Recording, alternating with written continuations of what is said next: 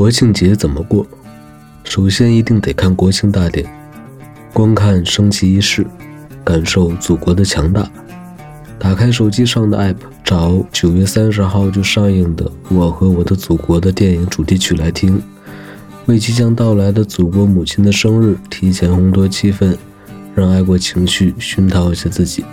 到时候电影上映了，一定也得看。在国庆期间，能放松对自己身材的管理，不能暴饮暴食，也不能昼夜颠倒，要合理饮食、合理娱乐和休息，锻炼不能停，不能放假后长十斤，那是绝对不能接受的。